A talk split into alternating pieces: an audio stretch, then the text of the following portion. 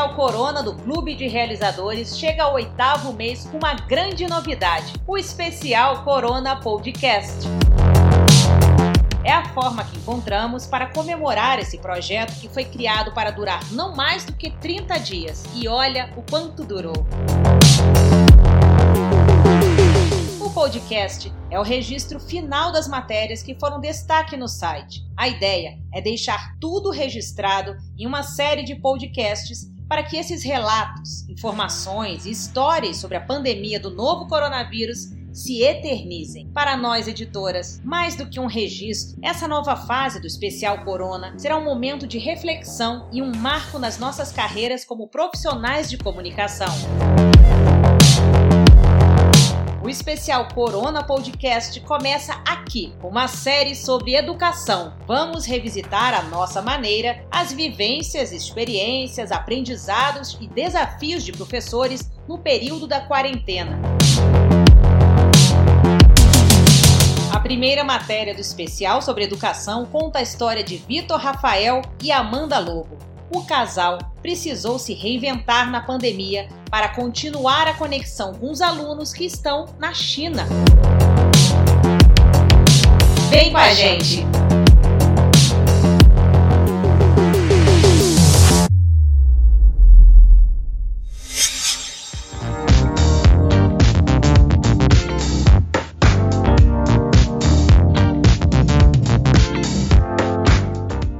Se reinventa a cada dia para manter conexão com alunos na China. Ser professor é ter que se reinventar a cada dia. Em tempos de pandemia da Covid-19, a criatividade e improviso fazem toda a diferença, sabiam? Imaginou sair de folga do trabalho para um feriado e tudo se transformar de uma hora para outra, ao ponto de você não ter a chance de resgatar o material necessário para suas atividades laborais diárias? Foi o que aconteceu com o casal de professores brasileiros Vitor Rafael Araújo e Amanda Lobo Alves Araújo, que trabalham em Pequim, na China. Eles dão aulas de alfabetização e educação física para crianças em uma escola internacional na capital chinesa e saíram de folga para a celebração do Ano Novo Chinês, um dos feriados mais importantes para a sociedade chinesa, quando há uma pausa no trabalho para festejar com a família. É como se fosse o período de Natal e Réveillon aqui no Brasil. E foi em meio a essa celebração tão importante para a cultura daquele país, quando milhares de pessoas viajam para suas cidades de origem, que a população foi surpreendida com as medidas de restrições e isolamento social impostas para conter o avanço do surto do novo coronavírus, que teve início em dezembro. As aulas foram suspensas e os donos da escola onde Vitor e Amanda trabalham não conseguiram retornar para Pequim. Eles não puderam nem voltar à escola para pegar qualquer tipo de material. Eu tive que preparar tudo em casa e de forma digital. Eu raramente mostro alguma coisa para os meus alunos. O que eu uso para dar as aulas são um quadro e um marcador, que serve para escrever. Explica Amanda que é professora e tem alunos com idade entre 3 e 4 anos. Já Vitor Rafael, professor de educação física, improvisou usando seus tênis e meias. Como não tinha o cone e nenhum material das aulas de educação física, ele fez uma adaptação usando um tênis e criando bolas com meias, o que é bom porque são materiais que as crianças têm em casa. Para eles, é tudo muito novo. O casal já havia vivido uma experiência fora do Brasil, nos Emirados Árabes, em 2018. Em agosto de 2019, embarcaram para a China para trabalhar em uma escola internacional de educação infantil, onde a língua predominante é o inglês, e conhecer novas culturas. Eles estavam se adaptando bem à nova rotina e adorando a experiência, mas veio o novo coronavírus para mudar tudo de uma hora para outra. Com as restrições rigorosas impostas pelo governo chinês para conter o surto da Covid-19, eles sentiram que as coisas iam demorar a voltar ao normal e que eles não iriam aguentar ficar isolados por muito tempo, dentro de um apartamento pequeno, no frio asiático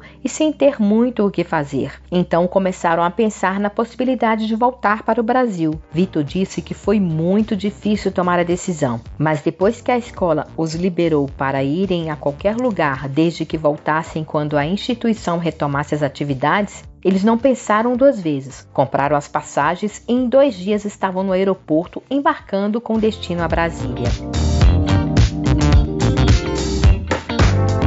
retorno para Brasília foi tenso. Segundo o casal, ao chegar no aeroporto, eles já se assustaram com a rigidez no acesso ao local.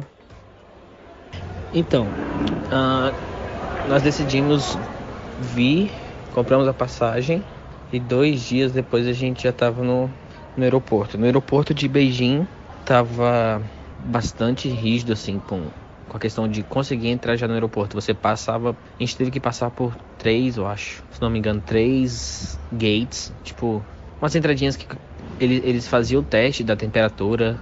Eles tinham aquela câmera corporal que olhava se você tinha se estava com febre ou não. Tinha a higienização do corpo, mochila, essas coisas. E o aeroporto estava completamente vazio. Eu acho que eles estavam fazendo voo por voo bem distante um do outro. Então, o nosso, pelo que eu estava vendo, o aeroporto é gigante, mas que eu estava observando no dia, é que aí tinha o nosso voo, todo mundo fazendo check-in, e um outro voo do outro lado do aeroporto. Então, diminuíram bastante a quantidade de voos.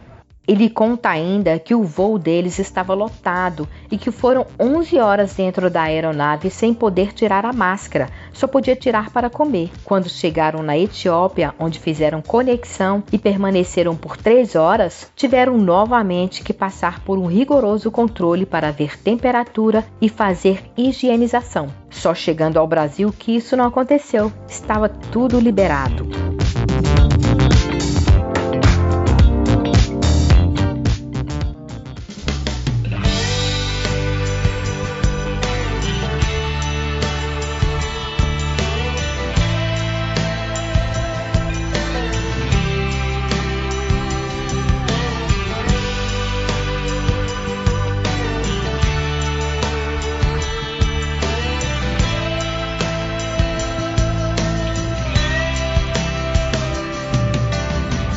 Desde que voltaram para o Brasil, os dois criaram uma rotina própria de trabalho. No início, davam aulas online para as crianças na China diariamente, de segunda a sexta-feira. Amanda dividiu a turma em dois grupos e dava meia hora de aula para cada um. Já Vitor Rafael, único professor de educação física da escola, dava aulas de 20 minutos para cada turma, distribuídas durante a semana. Mas no meio do caminho, a escola teve que cortar gastos e diminuiu os salários dos professores. Com isso, isso, Vitor Rafael e Amanda também diminuíram a carga horária de trabalho. Agora, Amanda está dando aula uma vez na semana e os pais pediram aulas privadas. Então, por fora e com aval da escola, ela oferece sessões particulares por grupo. No caso do Vitor Rafael, ele diminuiu as aulas, ao invés de todos os dias da semana, passou para duas vezes apenas e misturou as turmas de acordo com a faixa etária. Para eles, está sendo uma experiência diferente e um grande desafio ter que se reinventar a cada dia para planejar aulas e atividades criativas que possam prender a atenção dos pequenos chineses. Segundo o casal, essa situação trouxe uma nova realidade para professores de todo o mundo e abriu novos horizontes sobre o que pode ser feito de diferente também em outros cenários. Outro fator positivo causado por esse momento de pandemia foi o engajamento maior das famílias na educação dos filhos. Segundo Amanda, para ela, está havendo uma maior integração entre escola e família e isso está sendo muito bom.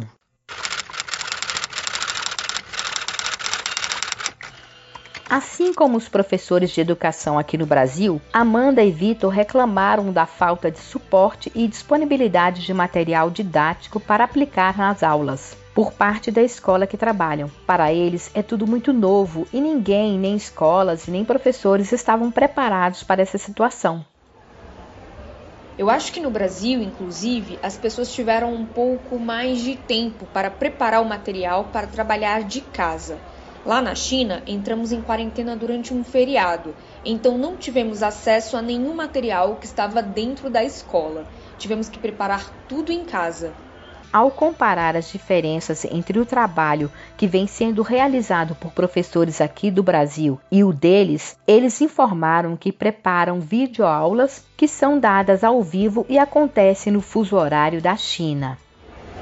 Eu tenho diariamente contato com os meus alunos em uma aula com 100% de interatividade. Depois, a gente manda um planejamento para os pais darem um suporte e realizarem com os filhos atividades que possam agregar. Segundo o casal, na China os alunos não têm dificuldades com a internet. Todos têm acesso sem limitações e possuem bons equipamentos para acompanhar as aulas sem dificuldades, computadores, celulares, entre outros equipamentos tecnológicos de qualidade. Para Vitor e Amanda, está sendo uma experiência incrível e gratificante, uma vez que estão conhecendo outras culturas e convivendo com pessoas de países como Estados Unidos, Inglaterra, África, Alemanha, Canadá, Peru, além da China. A gente convive com pessoas de várias culturas. É interessante lidar com isso, aprender como as coisas funcionam em outros lugares as sutilezas da cultura de outros países e como se celebram datas comemorativas fora do Brasil. Isso tem agregado muito a nossas vidas.